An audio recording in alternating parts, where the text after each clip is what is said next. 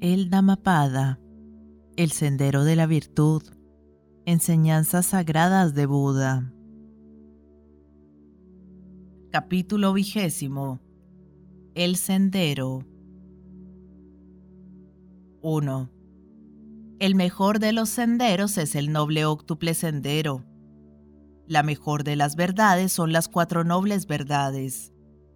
El mejor de los estados es el del desapego.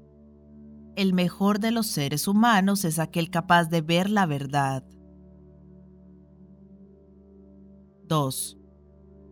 Este es el sendero más sencillo y el más adecuado para la purificación de la mente. En verdad, este sendero produce desconcierto en Mara. Síguelo con esmero. 3. Si ingresas en este sendero, llegarás a la extinción del dolor. Habiendo aprendido a remover las espinas de las pasiones, he enseñado este sendero para bien de las criaturas. 4. Aplícate a esta tarea con entusiasmo. Los Budas son los maestros, pero eres tú quien debe llevar a la práctica a través de la meditación, las enseñanzas que ellos te ofrecen. 5.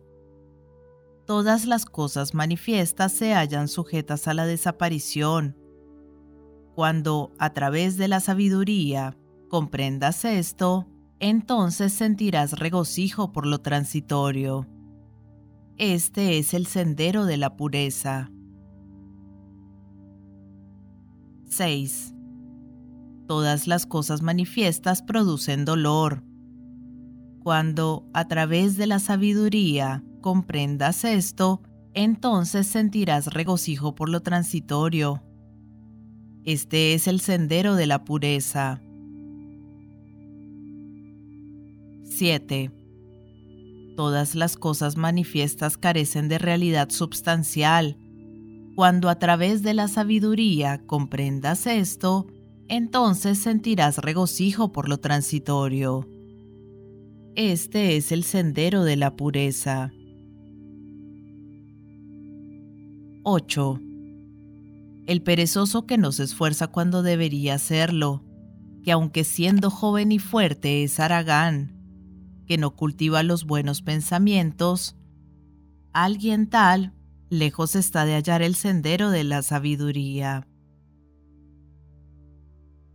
9.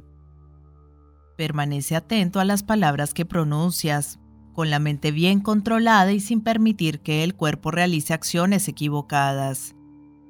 Purifícate a través de estos tres caminos de la acción y alcanzarás la senda de los sabios. 10. En verdad, de la meditación nace la sabiduría. Sin meditación, la sabiduría se desvanece. Conociendo estos dos senderos, el de la elevación y el del descenso, elige aquel por el cual la sabiduría se desarrolla. 11. Tala el bosque de las pasiones. Es en ese oscuro bosque donde nace el temor. Talando este bosque y las malezas adyacentes, alcanzarás la completa serenidad. 12.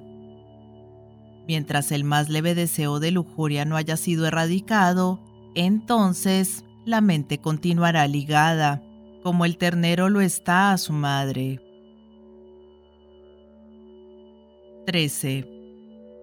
Corta todos tus apegos, del mismo modo en que se puede cortar con la mano un lirio de otoño. Cultiva la paz interior. El nirvana ha sido enseñado por el auspicioso.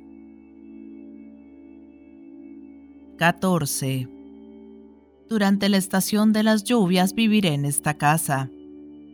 Luego, mientras transcurre el otoño, moraré en otro lugar, y más adelante pasaré el verano en un sitio agradable. Así habla el necio. Él no tiene conciencia de que en todo tiempo y lugar la muerte lo acecha de cerca. 15. al hombre insensato, cuya mente se halla puesta en sus hijos y sus bienes, la muerte lo arrastra como una gran inundación destruye a un pueblo entero. 16.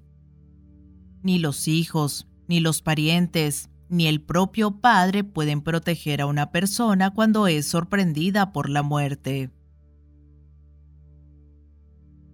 17. Habiendo comprendido esto, aquel que es virtuoso y buscador de la sabiduría, deberá con prontitud despejar todos los obstáculos y encaminarse por el sendero que conduce al nirvana. Aquí finaliza el vigésimo capítulo titulado El Sendero.